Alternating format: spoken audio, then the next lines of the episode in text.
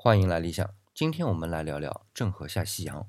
当然啊，不会像一般史学家那样的去聊他的初衷，也去聊他的原委。我们只是聊聊为什么郑和下西洋这个船队在航海的过程当中没有得坏血症。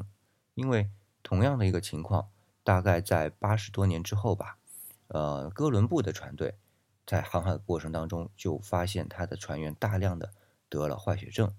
那么这个问题在后来啊，我们知道其实就是维生素 C 的缺乏症，因为在航海的过程当中呢，是很难去获得维生素 C 的补充，那人本身呢是很难合成维生素 C 的，所以需要靠外界的补充。那么就是这样的一个情况。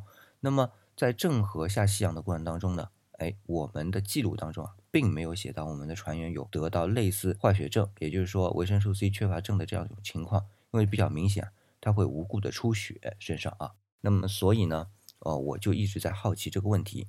那么，当然，呃，我们很多的专家也有说，是因为我们中国有绿茶，而绿茶呢，它的维生素 C 含量很高，能够帮助我们的船员去补充维生素 C，所以最终的结果就是我们的船员并没有得维生素 C 缺乏症。那这一点呢，也有其他的人在说这一点不太可能。为什么呢？因为绿茶当中虽然维生素 C 的含量比较高，但是它的饮用方法是用泡制。那其中最重要的就是高温的水。那高温的水泡了之后，当然维生素 C 会溶解出来，但是高温也会促进维生素 C 的一个氧化，那么使得人呢虽然是喝下去了，但是没有办法去获得维生素 C。那不管怎么样啊，我们先一步步来说。第一，就是我们维生素 C 在绿茶当中的含量到底有多高？那我在一篇直接点亮法测定绿茶中维生素 C 含量的这样一篇论文。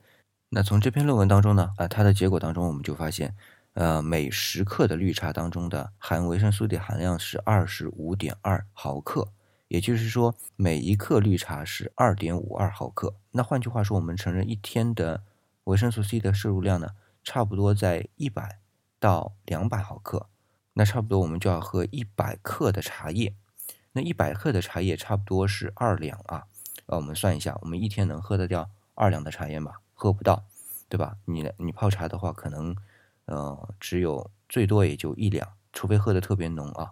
那么所以呢，从这个角度来说，我们成人的正常的维生素的含量呢，可能真没有办法能保证。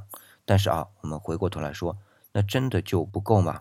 我们看到啊，啊，最低的一个人的维生素 C 的摄入量一天是六十微克，也就是说。当人一天能够摄入到六十微克的维生素 C 的时候呢，这个人的基本功能可以保障。当然，它不是最健康的一个方式。那所以说，我们喝绿茶是可以喝到这个量的，只是说它喝不到一个正常的摄入量。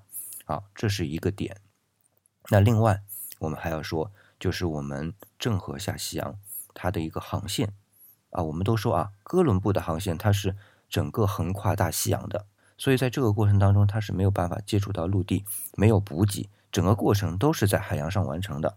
而我们的郑和，我们换句话说啊，它叫近海航海，也就是说，它在整个航海的过程当中离陆地比较近，而且呢，它因为啊，啊，我们这里不得不说，它的一个目的也是为了去施展国威嘛，所以它肯定要登岸和当地的人进行交流。那肯定就会和当地进行贸易，也就会有补给。那么补给一定会有相对应的，比如说蔬菜啊或者其他东西。那维生素 C 呢，就会同时补给过来。那么船员在这方面呢，也会相对好很多。那还有一点就是我们维生素 C 的耗用量。哎，我们经常说啊，其实维生素 C 啊，我们去看一些文章会说到，当你情绪比较紧张，或者说你的体力消耗比较大的时候。那维生素 C 的含量就要求比较高。那我们看啊，哥伦布他的船呢比较小，而且又是远洋航海，那整个人的这个精神状态就比较紧张，所以说他肯定就会对维生素 C 的需求量有更高的要求，比正常的一天一百到两百毫克要更高啊。那这样的一个情况下，他又得不到补充，所以船员就很容易得坏血症。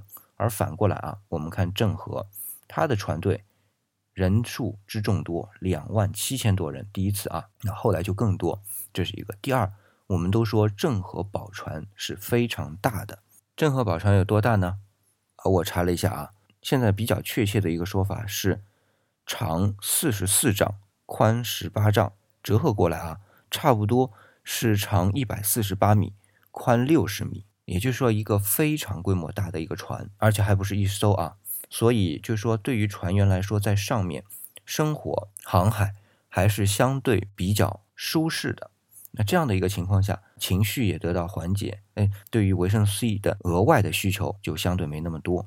另外啊，我们从史料当中也看到，郑和虽然他是太监，但是他为人还是很和善的，而且对下面的船员呢也相当的好。那我相信，在这样的一个情况下，整个生活环境、精神压力呢就不会很大。所以额外需求维生素 C 的这个量呢就会减少，那么再加上我们还有其他的补充，我们的膳食，因为我们在郑和下西洋的船队当中还带了很多木桶，为什么呢？去发那个豆芽。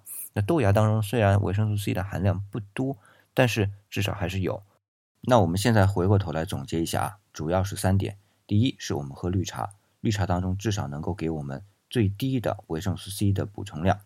第二呢，就是我们郑和还是近海航海，在整个过程当中呢，还是和陆地上有交流的，那么可以得到额外的补充。